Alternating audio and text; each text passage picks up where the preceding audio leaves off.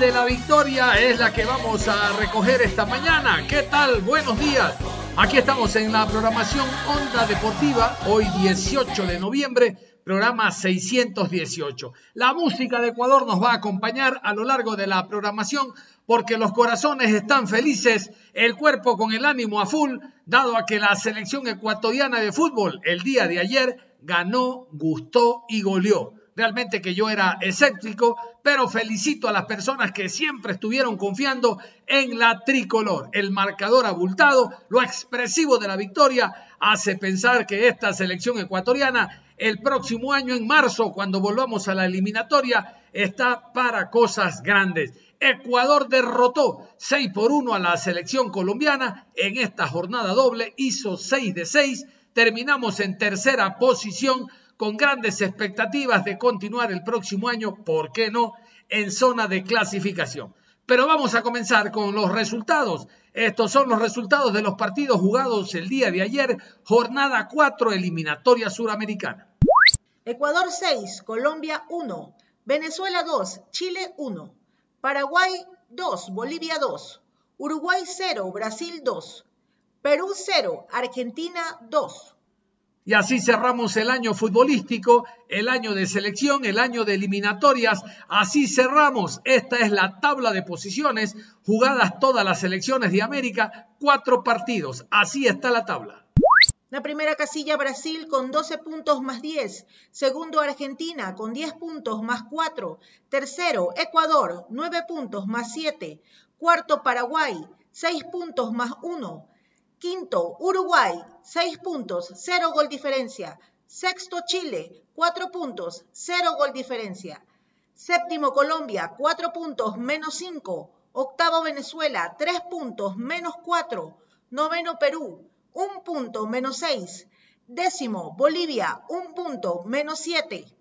Ecuador fue infinitamente superior a la selección colombiana desde los primeros minutos hasta el minuto final. Ecuador ejerció un dominio total sobre la selección cafetera. El día de ayer, como decíamos en el comienzo, ganó, gustó y goleó. Conjugó las 3G el equipo ecuatoriano. A los 7 anotamos el primer gol, a los 9 el segundo, a los 33 el tercero, cerrando el primer tiempo el cuarto y cerrando el partido el sexto. Que nos marcaron un gol de penal. Sí, señor, hay que concentrarnos, hay que trabajar, hay que redoblar esfuerzos en la concentración en la última saga con la pareja de centrales. Pero lo importante es que hay que gozar la victoria. No todos los días a este nivel de eliminatoria se pasan seis goles y ante una selección tan connotada como la selección colombiana. Y vámonos a continuación con el recuento de los goles. Hoy matizamos con el recuento de las anotaciones, los seis goles de Ecuador. Estamos con eh, Blue Radio, una emisora colombiana. Hay que escuchar el sentimiento de los colombianos. Venidos a menos el día de ayer, vamos a tener las ruedas de prensa con participación de Ondas Cañaris su radio universitaria católica en las ruedas de prensa del conjunto ecuatoriano, tanto del técnico como del jugador Michael Estrada. Les decía, vamos a repasar los goles. Al minuto 7, el defensa central del Sao Paulo brasileño, Robert Arboleda, anota la primera para la selección ecuatoriana de fútbol. El que pega primero, pega dos, tres y hasta seis veces, como lo hizo la selección ecuatoriana. Arboleda anotando la primera conquista. Derecha prefiere meter un pase largo, muy profundo. Va buscando a Ángel Mena. Avanza con la pelota. Ya allí lo va persiguiendo Mojica. Avanza Mena, juega para el medio. Y para controlar. Pero antes había infracción. La cometía Mojica. Tiro libre, señoras y señores. Vamos a ver el equipo ecuatoriano. Que su negocio no quede fuera de lugar. Empiece a facturar electrónicamente consigo. Desde 180 mil pesos al año. Ingrese ahora mismo a www.sigo.com. Vuelve a sentir la pasión de ponerte la camiseta y pasa el balón de solidaridad. Sí, el balón de la solidaridad. Cooperemos juntos con Comeva por el progreso de nuestro país. Asociate y descubre que cooperando somos más fuertes. Visita comeva.com.co. Cooperemos juntos. El balón de la solidaridad. Estamos pegando demasiado. ¿Es el equipo que más pega en la eliminatoria, Juan Camilo? Richie, eh, Colombia es el equipo que más faltas comete en la eliminatoria con 56. Ecuador es el octavo apenas con 41 faltas. Es decir, Colombia por partido comete más de 18 faltas. Empiece a sumar que ya empezamos a pegar con Mojica. Se va a cobrar. Va a levantar Mena. Cerca la bola está Ibarra. Mena levanta el centro. Bien para ganar con golpe de cabeza. Lo tiene que hacer desde el fondo. Ahora lo tiene que hacer Dubán. Queda balón aquí. Balón al fondo. Gol. Gol de Arboleda. Gol.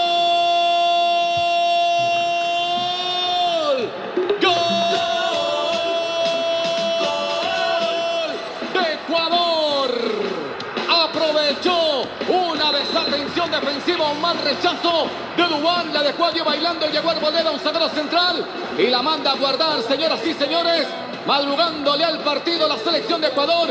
Ecuador 1, Colombia nada. Nos vuelven a marcar tempranito, ¿ah? Nos vuelven a marcar tempranito en pelota parada. No existía fuera de lugar la jugada ilícita. Cuando viene el cabezazo, se pierden las referencias, ¿ah? Se pierden las referencias y nadie y nadie respalda. El Lerma, el hombre que queda anclado en el mano a mano, profe Castel. Aparece un central y vuelven a marcarnos apenas arrancando el partido. Llegamos al minuto 9 y Angelito Mena, el ángel del gol, el mejor jugador de la cancha. Hablaba con algunos amigos, con algunos colegas sin lugar a dudas que este es el mejor partido de Ángel Mena vistiendo la camiseta tricolor. A los nueve minutos no llegábamos al primer cuarto de hora y Ángel Mena ponía la segunda para el cuadro ecuatoriano.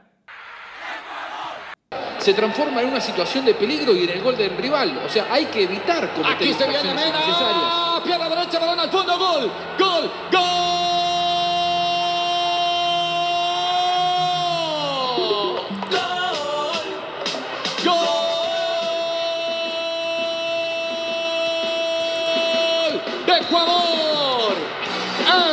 Ángel Mena. Uy, aquí partía habilitado el número 15 del seleccionado ecuatoriano, señoras y señores. Llegó el segundo de Ecuador. Ecuador 2, Colombia nada. Bueno, upa. ¿Qué daño nos está haciendo? Otro rebote, un bloque defensivo mal parado. A ver si Mena en la repetición. Claro, hay un hombre enganchado. Hay un hombre enganchado, creo que es Davinson. Hay un hombre enganchado en la estructura. ¿Ah? Me parece que está adelantado. Me parece, me parece. Vamos a ver si el bar nos da una manito o no. Lo cierto es que la acción nace. Lo, habilita Davinson. Arriba, arriba. Davinson habilita a todo el mundo. Costado hacia la derecha. habilita a todos.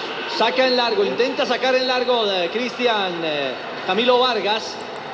Y le queda servidito a un mediocampista que de primera no simplemente reacciona al rebote, sino que termina asistiendo a Mena. Uy, entra dormida Colombia, Juanjo, y en nueve minutos.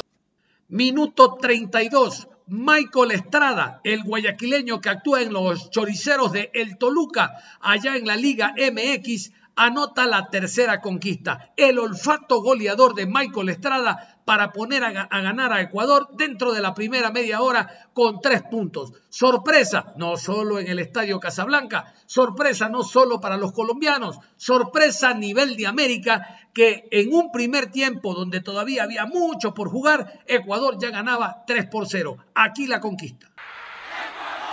Por un costado acompaña Méndez. O con Estupiñán. Decide jugar mucho más arriba. Se van acercando el equipo ecuatoriano. Michael Estrada, balón al fondo, gol. ¡Gol!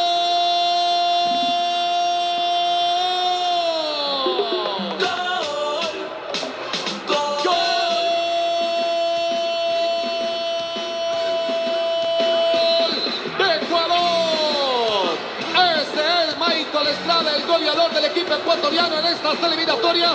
Aparece por el otro sector del campo, le ganó la posición a Mojica. Un centro de Ángel Mena. Señoras y señores, llegó el tercero de Ecuador. Ecuador 3, Colombia nada. Miren, es un golazo, es una gran elaboración. Nos está pintando la cara Ecuador. En esta la elaboró bien, no hay referencias en Colombia. Está costando muchísimo al bloque defensivo, no hay respaldos, ¿ah? Qué fácil rompen, qué fácil rompen por las dos bandas. Ahora fue por el costado de Orejuela, con plena libertad, con mucha comodidad y de nuevo Mena. Qué pesadilla es Mena. Participa permanentemente de las acciones de gol y acompaña a Michael Estrada para firmar, para poner la impronta. Ay caramba, 32 minutos. Juanjo, ya llevamos tres. Ya nos han empacado tres los ecuatorianos.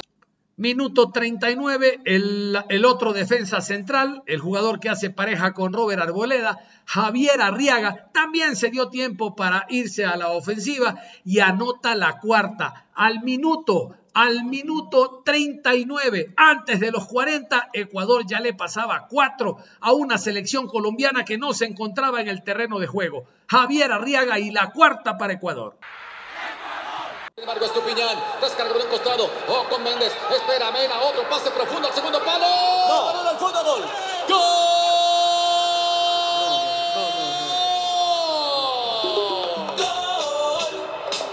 ¡Gol! ¡De Ecuador! Ese es, ese es Javier Arriaga. Otra falla defensiva. No puede referenciar Fabra. Aparece libre de marca Arriaga. Otro zaguero central. Ya la embocó Arboleda. Ahora faltaba Arriaga y llegó el cuarto de Ecuador. Ecuador 4, Colombia nada. Óiganme, eh, todos los aplausos para el técnico Alfaro. Y lo digo porque ha- hace un claro, una clara lectura de la debilidad que iba a tener Colombia con sus laterales. Ha trabajado permanentemente a espalda o a los espacios tanto de Mojica como de Orejuela. Y nos ha hecho daño. Los dos primeros goles fueron cortesías de Colombia. Pero los otros dos son elaborados. Y elaborados en el juego por las bandas. Qué pelota mete plata, ¿ah? Qué pelota mete plata para cambiar de sector.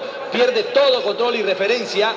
El jugador Mojica y aparece otro zaguero central. Están tan cómodos los ecuatorianos, Juanjo, que ya los dos centrales, Arboleda y el chico Arreaga, se han reportado con gol.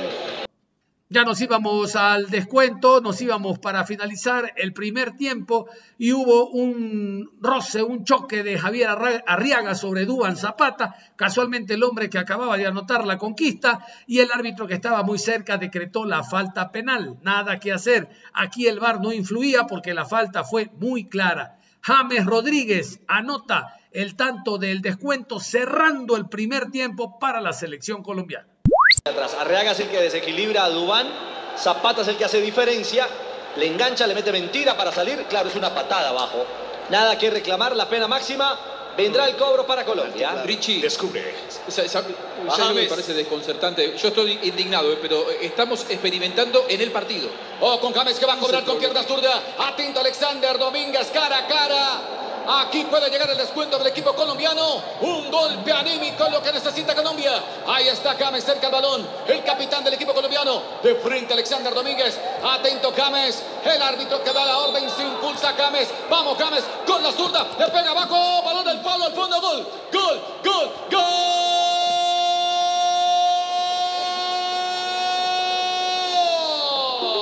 de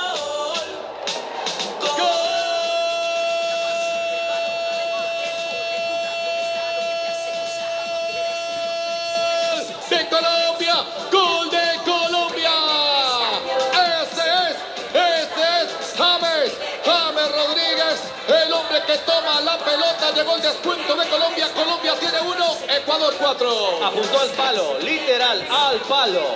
Ah, ajustadito, la pelota al palo iba adentro. Al palo de la mano derecha. miró hacia el otro. Domínguez se jugó completamente a la izquierda. Bueno, llegó el descuento, llegó el descuento. Golpe anímico por lo menos para dar respiro a esta tragedia, a esta pesadilla. Al minuto 78, el jugador Gonzalo Plata, realmente este no es un jugador de plata, sino de oro que tiene la selección, gravitante por el costado derecho, por la velo- velocidad, por el regate, por la gambeta que tiene, apareció nuevamente como ocurrió contra Uruguay, marcando un golazo, el 1-2 con Angelito Mena para que Plata diga presente y aquí estoy para poner la quinta a favor de Ecuador. De Gonzalo Plata con la zurda, el balón al fondo, gol,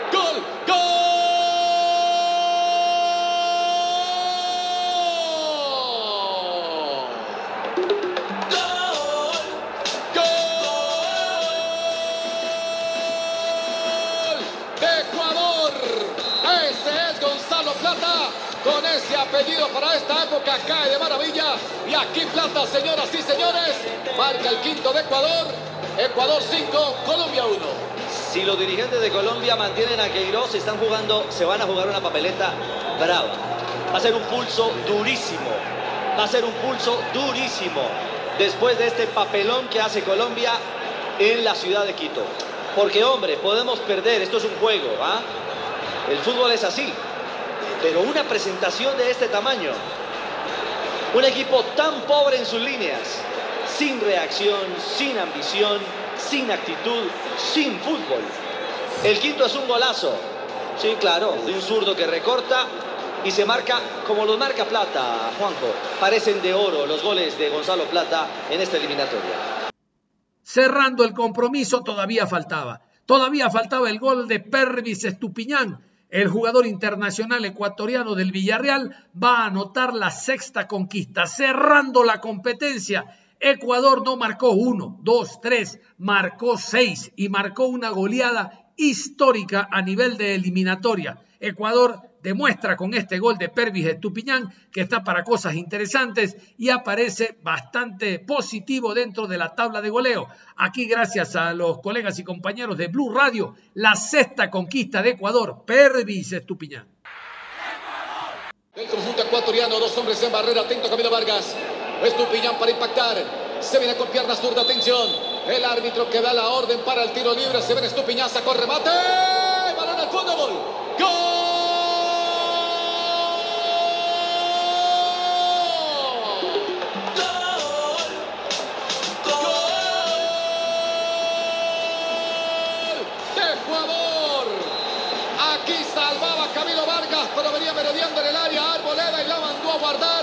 Señoras y señores. Llegó el sexto de Ecuador. Ecuador 6, Colombia 1 en el Estadio Casablanca.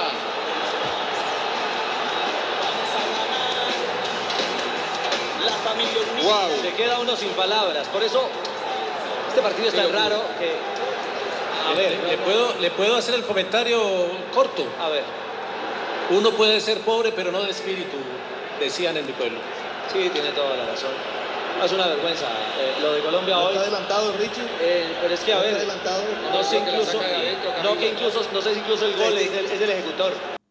Alegría total en el país y donde radique algún compatriota, porque realmente esta selección el día de ayer nos puso a vibrar y a emocionarnos, porque realmente hasta hace dos meses atrás era muy poco, casi nada lo que había a nivel de selección. Mérito del técnico, mérito de Gustavo Alfaro, el hombre que supo escoger eh, asociadamente con el técnico Jorge Célico. De ellos es el mérito. Que ningún directivo se suba a la camioneta de la victoria. Los directivos con su complejo estaban pensando en España. Al no salir de España, pensaron en este plan B que se llama Gustavo Alfaro. Así que no te subas en el carro de la victoria porque esto es mérito de los jugadores y del cuerpo técnico. Casualmente vamos a escuchar al director técnico Gustavo Alfaro hablando de este partido, hablando del tema COVID que impidió que seis jugadores estén en la selección, hablando de que hay que redoblar esfuerzos y trabajo en función de la pareja de centrales y no cometer errores. Nos han marcado cuatro goles por la vía del penal. Los invito a escuchar a Gustavo Alfaro con presencia de Ondas Cañaris. Quiero agradecerle fundamentalmente a, los jugadores por habernos regalado este triunfo. Creo que fue una demostración cabal eh, y elocuente de compromiso eh, más que nada porque desde que volvimos de Bolivia para acá tuvimos situaciones complejas, complicadas, eh, con, muchos casos de COVID, eh, de seis jugadores, suspensiones, lesiones, y eso obviamente que, complicaba la previa el panorama, más que nada porque íbamos a recibir a un equipo que venía de una derrota de local contra Uruguay, pero que tenía su orgullo herido y que quería venir a, a, salir rápidamente de ese estado, así que teníamos enfrente un partido más que complejo. Hablamos primero con los jugadores de, de, la importancia de este tiempo, de saber que la vida nos pone a prueba, no nos dice cuándo, ni cómo, ni de qué manera. Y en esta oportunidad nosotros teníamos que demostrar que ni más allá de las eventualidades o los avatares de la pandemia eran capaces de quebrar nuestra ilusión. Y teníamos que salir comprometidos para, para darle a, los seis muchachos que fueron baja eh, de, este plantel, más los cuatro colaboradores y, un directivo que, también sufrieron las consecuencias de, del contagio del COVID y dedicarles este triunfo, a toda la gente que, colabora para, para esto. Y yo creo que la lectura fue la que nosotros tenemos que tener, o sea, más allá de que fue un resultado totalmente fuera de contexto, ni el más optimista hubiese esperado un resultado de esto, pero creo que el equipo lo ganó con mucha claridad y con mucha autoridad, salvo un pequeño pasaje del partido que dominó por ahí las acciones Colombia, el resto fue todo Ecuador, hasta con uno menos también, eh, y creo que la clave estuvo en, la velocidad que tuvimos de mitad de cancha hacia adelante, en abrirle la cancha, en tratar de presionar para no dejar jugar a James, sabemos que Duván Zapata es un jugador muy potente, tratar de neutralizarle la- las bandas para que Colombia no pueda mm, de pronto administrar a, a Duván y que de ahí pueda sacar su, su provecho a su, a su capacidad de, movimiento de área y yo creo que eso la defensa lo hizo muy bien, manejamos muy bien la pelota, le, movimos con velocidad, buscábamos con mucha movilidad de tres cuartos de cancha hacia adelante y de esa manera pudimos encontrar las, las, las ocasiones que después se transformaron en gol, ¿no?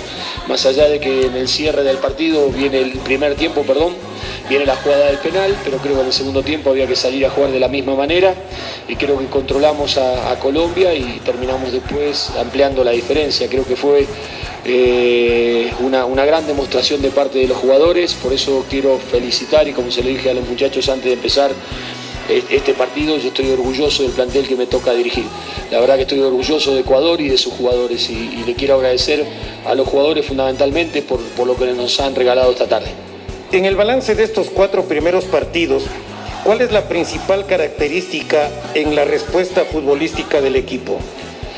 La principal característica es que, como le dije a los jugadores, para mí eh, Ecuador tiene, tiene jugadores de mucha jerarquía, tiene jugadores que de pronto no pueden estar jugando a lo mejor en las ligas más importantes o en los clubes más importantes, pero para mí es porque es una cuestión de tiempo. Eh, yo creo que en la medida que, los jugadores sigan teniendo demostraciones como esta van a ser observados por grandes clubes que, que se lo van a, van a querer contar con ellos. Entonces yo creo que lo fundamental es, la vocación, como le dije a los jugadores, yo creo que tengo un plantel con la jerarquía suficiente, con, con humildad y con respeto para salir a jugar de igual a igual con cualquier rival en cualquier circunstancia.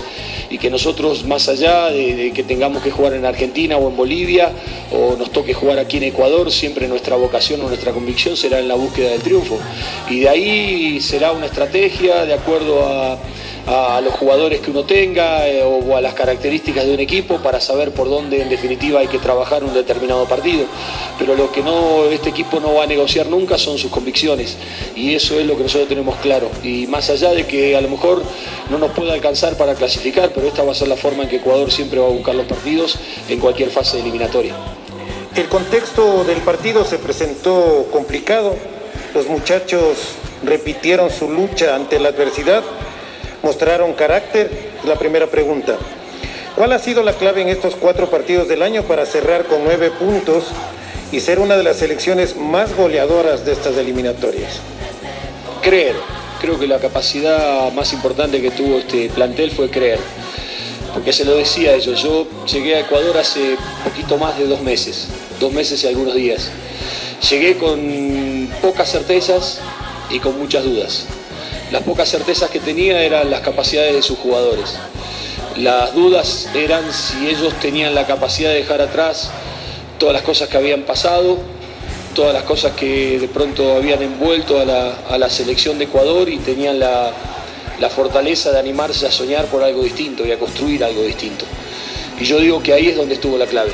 Desde el primer día, yo lo dije en la primera conferencia o después del partido de, de Uruguay, eh, que a mí los jugadores me lo hicieron muy fácil.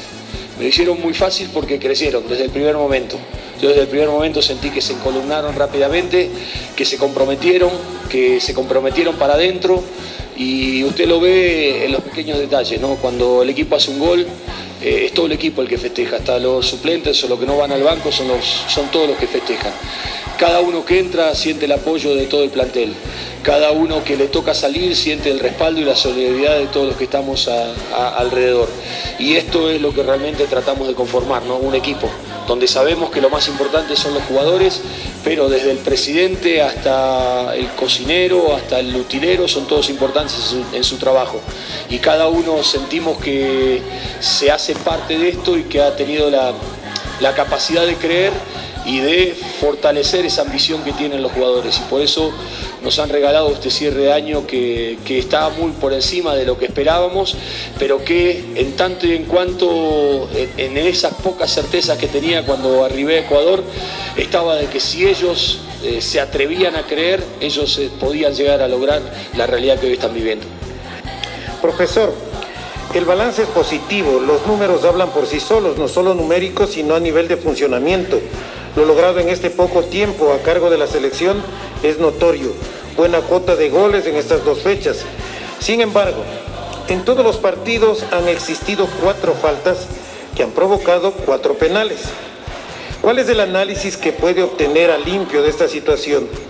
¿Y en qué trabajaría para evitar a futuro que nos salga caro este tipo de descuidos? Sí, lo, hablamos, lo hablamos permanentemente, pues le dije, yo quiero mantener el cero nuestro arco también no solamente convertir goles en, los partidos como los convertimos, sino quiero mantener el cero en nuestro arco. Y yo digo que eso, esas son cosas que, necesitan habitualidad, más allá de que las hablamos, las mostramos, le digo, no hay que sacar las piernas adentro del área. En la jugada del penal volvemos a sacar las piernas y por eso en el enganche eh, terminamos tocándolo al jugador y convertimos el penal. Y una jugada, dos minutos después, Muriel ahí adentro, que la, resuelven por la tienen que resolver. Lo sostienen, lo aguantan, le tapan la trayectoria y ahí se, soluciona el tema. Entonces muchas veces el ímpetu, la necesidad, la ansiedad, las ganas de, evitar una situación hace de que ese ímpetu a veces nos termine transformando. El mismo ímpetu que a lo mejor tuvo eh, Gonzalo Plata en festejar su gol y sacarse su camiseta sin darse cuenta que estaba con, amonestado. Obviamente que uno, yo cuando vi que metió el gol y corrió a sacarse la camiseta, lo primero que tiene que decir, no te saqué la camiseta, son reacciones espontáneas. Nosotros tenemos que trabajar fundamentalmente en achicar el margen de error.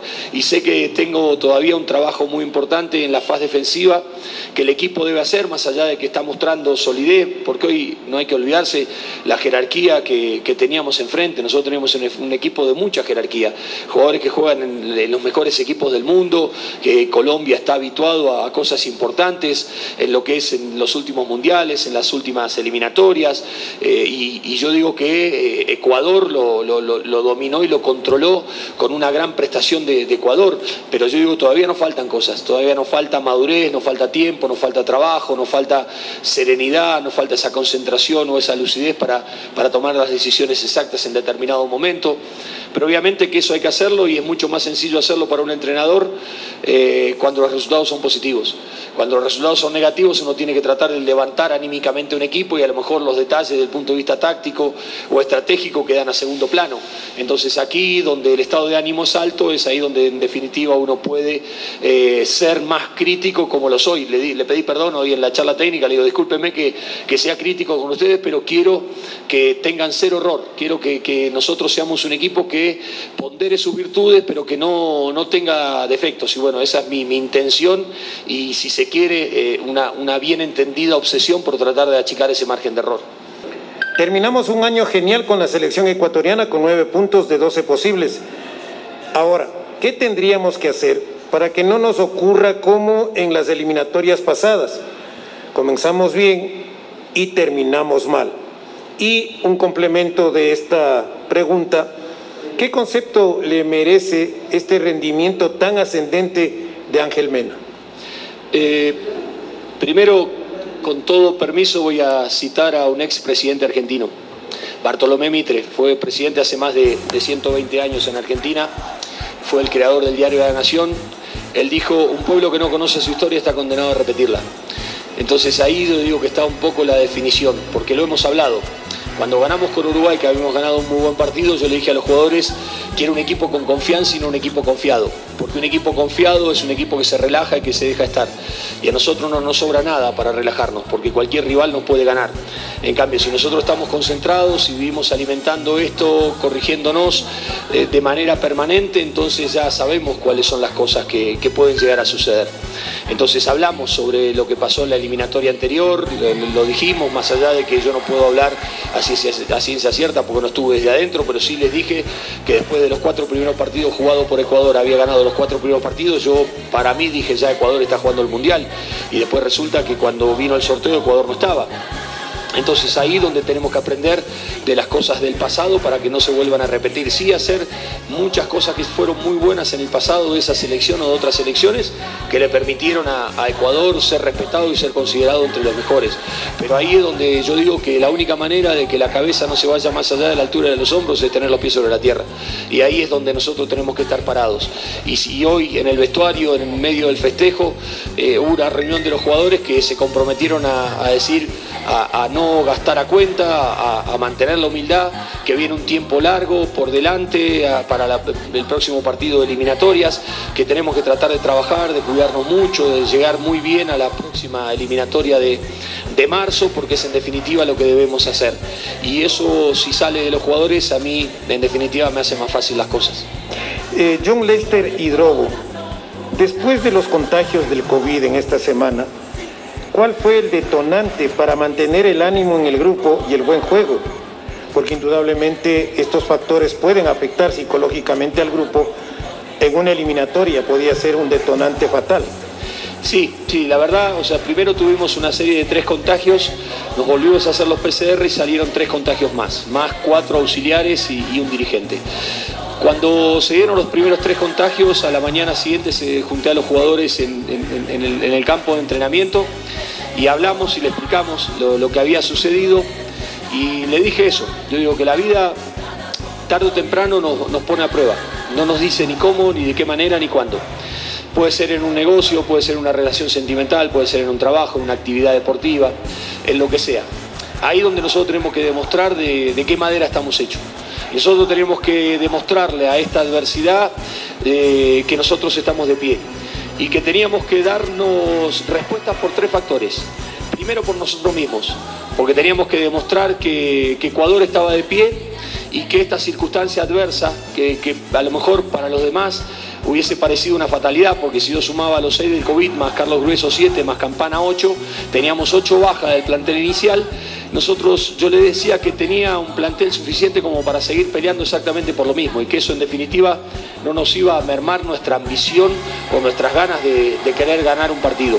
Segundo, porque teníamos que demostrárselo a la gente de Ecuador, porque el pueblo ecuatoriano estaba preocupado por esta realidad.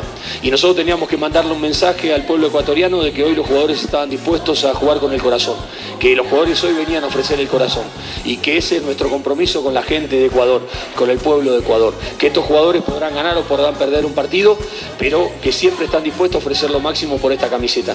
Y tercero, porque teníamos que mandarle un mensaje a los rivales, teníamos que mandarle un mensaje a Colombia y tenemos que, tenemos que mandarle un mensaje a toda Sudamérica para decirle que Ecuador está de pie, que algunas circunstancias nos pueden doblar, pero que nunca nos van a quebrar. Y eso es lo que nosotros teníamos que demostrar. Y desde ahí empezamos a construir la realidad que hoy vivimos.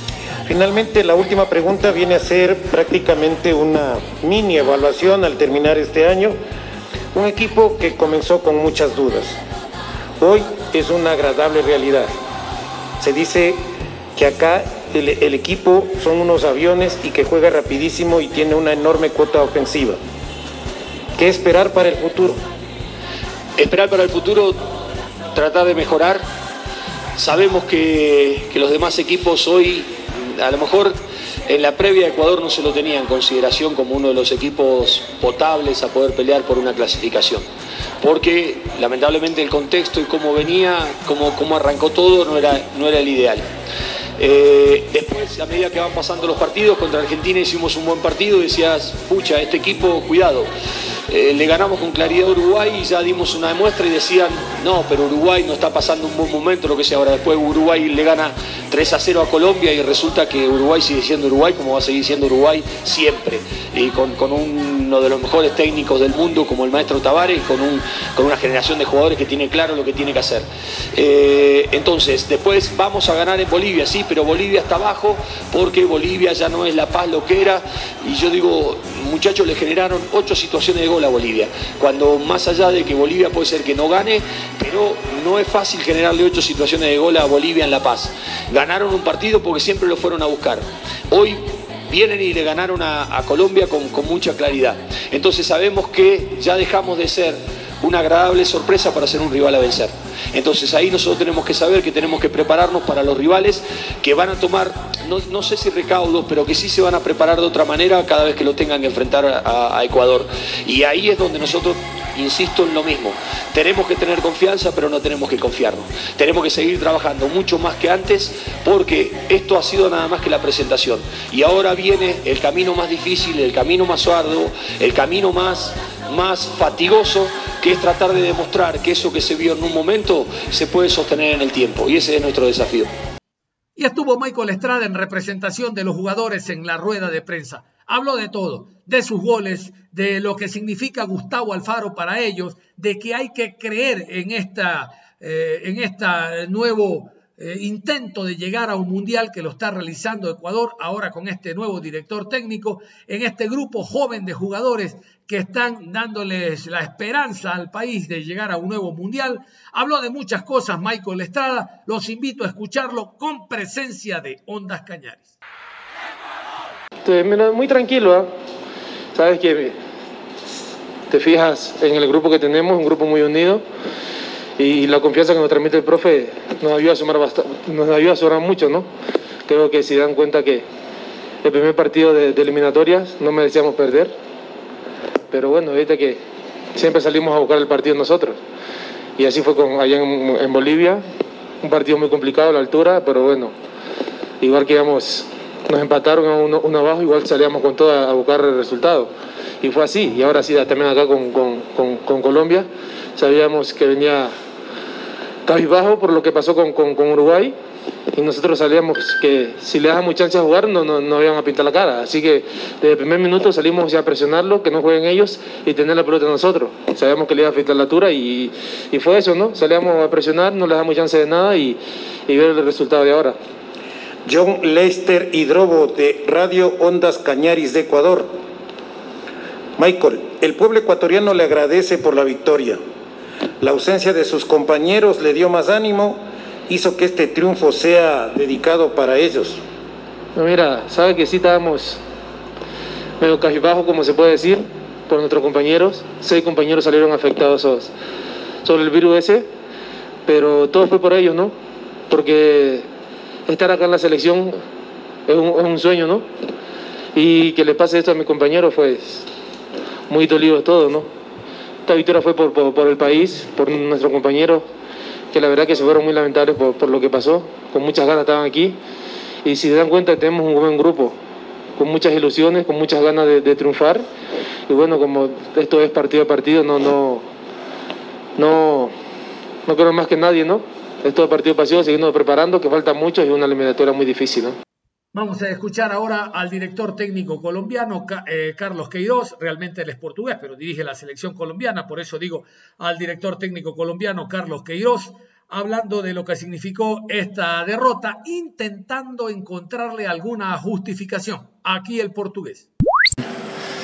Pero las últimas dos fechas contra Uruguay y Ecuador dois resultados uh, duríssimos para nós outros.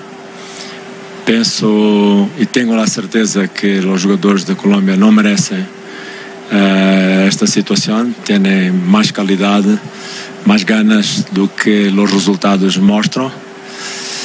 Pero uma vez mais e principalmente hoje dizer que só há um responsável que sou eu. Eu não quero que os jogadores que hoje vestiram a camiseta da Colômbia saibam, recordem que estes jogadores que han aportado muita glória para a Colômbia há uns partidos atrás são os mesmos que vão aportar glória para a Colômbia amanhã.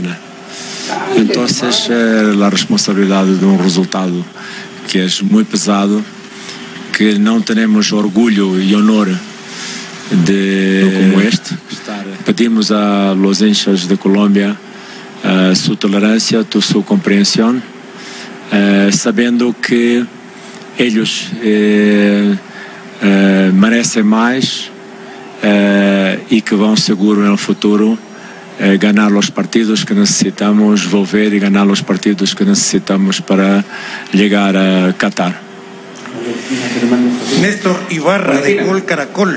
para el técnico de Colombia. Profesor, ¿qué pasará ahora en la selección Colombia luego de estas dos duras derrotas? Bueno, eh, duas derrotas duríssimas, o que vai passar seguro é uh, aquilo que se hace e passa sempre em futebol. Levantar com humildade e seguir adelante. Jaime Caballero, de La Voz de los Centauros. Después de este partido, ¿podría ser una evaluación de estas dos semanas? Bueno, como hablé, ahora es tiempo de hablar del partido contra Ecuador. Eh, las avaliaciones de todo lo que ha pasado en las últimas dos semanas para Colombia es, es una historia que no es muy importante estar a hablar ahora de todos los problemas y adversidades que nosotros vivemos en los últimos días.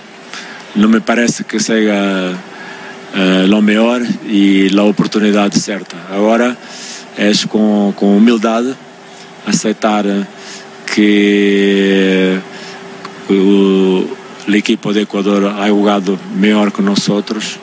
Eh, nos tocaron haciendo goles en condiciones que el equipo de Colombia no concede. Uh, uh, se todos hablavam de uma virtude buena del equipo de Colombia, é sua capacidade de organização defensiva, não sofrer goles. E na verdade, hasta as últimas duas partidas, Colômbia não sofria golos. E agora, súbito, nos tomaram mal. Pero eu estoy seguro que es eh, eh, cambiar ya en la próxima próximo partido.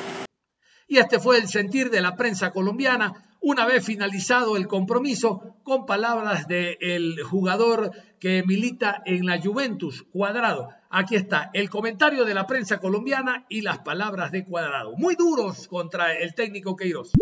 Esto es una verdadera vergüenza. Hace, ¿qué? 43 años, ¿no? Volvemos a la marca eh, registrada en el Maracaná. 6-0 fue en ese entonces. 6-0 el día que Vilarete se sentó en, una, en un balón. Eso hace parte de una historia que parecía tan, tan lejana, tan irrepetible. Bueno, 43 años y no en el Maracaná, sino en el estadio Casablanca. Si hay goleadas sonoras que nos han marcado, esa en el Maracaná, el 9 a 1, ¿no? En Londrina, 9-0. 9-0. 9-0 en Londrina para, eh, en un preolímpico. Exactamente. Sí, estoy hablando de resultados que nos han marcado en, en, en la huella y en la historia.